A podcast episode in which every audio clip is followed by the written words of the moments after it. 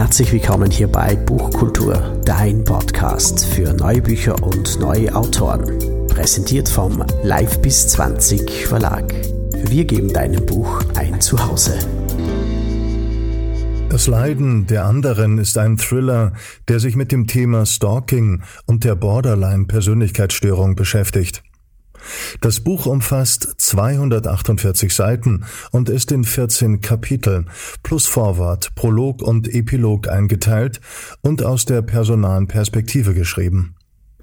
Inspiriert von einer wahren Begebenheit beginnt der Prolog mit der Kindheit von Julia, die sich als Jugendliche unsterblich in ihren Lehrer verliebt und dessen Zurückweisung als vernichtend erlebt. Sie beginnt ihn zu stalken. Im Zentrum des Romans steht das Thema Stalking. Es handelt sich dabei um ein Massenphänomen, das seit 2007 in Deutschland Straftatbestand ist und in den letzten Jahren auch in den Medien für ein verstärktes Interesse sorgt. Jedes Jahr erleben tausende Menschen eine Form von Stalking, sei es online oder in Person. Filme porträtieren Täter häufig als verrückte Einzelgänger oder romantisieren die Besessenheit als wahre Liebe. Hinter den Handlungen des Stalkers steht die obsessive Fixierung auf eine andere Person, die sich in einer gedanklichen und häufig auch emotionalen Besessenheit manifestiert. Über 90 Prozent der Opfer von Stalking sind weiblich. Während bei den ersten bekannten Fällen von Stalking prominente Persönlichkeiten Opfer waren, handelt es sich tatsächlich aber um ein weit verbreitetes Phänomen, von dem mehr nicht prominente Personen betroffen sind. Die Dauer des Stalkings reicht von wenigen Wochen bis hin zu mehreren Monaten oder Jahren. Auffällig viele Stalking-Opfer sind Singles oder alleinlebende Personen. Der Begriff Stalking kommt aus dem Englischen und bedeutet so viel wie heranpirschen. Tatsächlich erinnert das Verhalten an die Jagd. Der Täter oder die Täterin stellt dem Opfer nach, verfolgt es, beobachtet es, bleibt dabei selbst ungesehen. Im achtseitigen Vorwort wird das Phänomen Stalking skizziert. Wie viele Anzeigen? Welche Typen gibt es? Wer ist betroffen? Wie gefährlich ist es?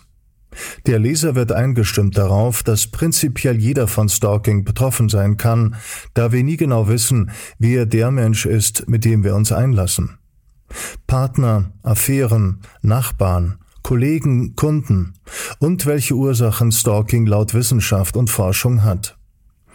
Der Prolog erzählt, wie Julia, eine der Hauptfiguren des Buches, in ihrer Jugend bzw. in der Vergangenheit ihrem Lehrer Volker Friedmann nachstellte.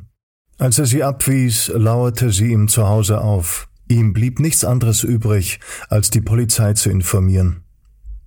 Im ersten Kapitel begegnen wir der Journalistin Katharina Luke, die in einer bayerischen Kleinstadt arbeitet und gerade zum Thema Stalking eine Recherche durchführt.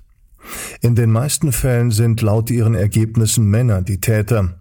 Häufig kommen diese straffrei davon.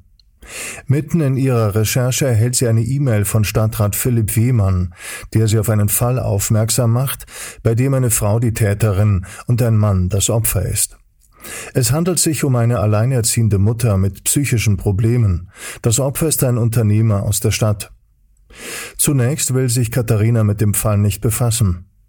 Doch als sie sich am Abend mit ihrem besten Freund Jan trifft, wird sie Zeuge davon, wie dieser von seiner Freundin immer wieder und wieder angerufen wird.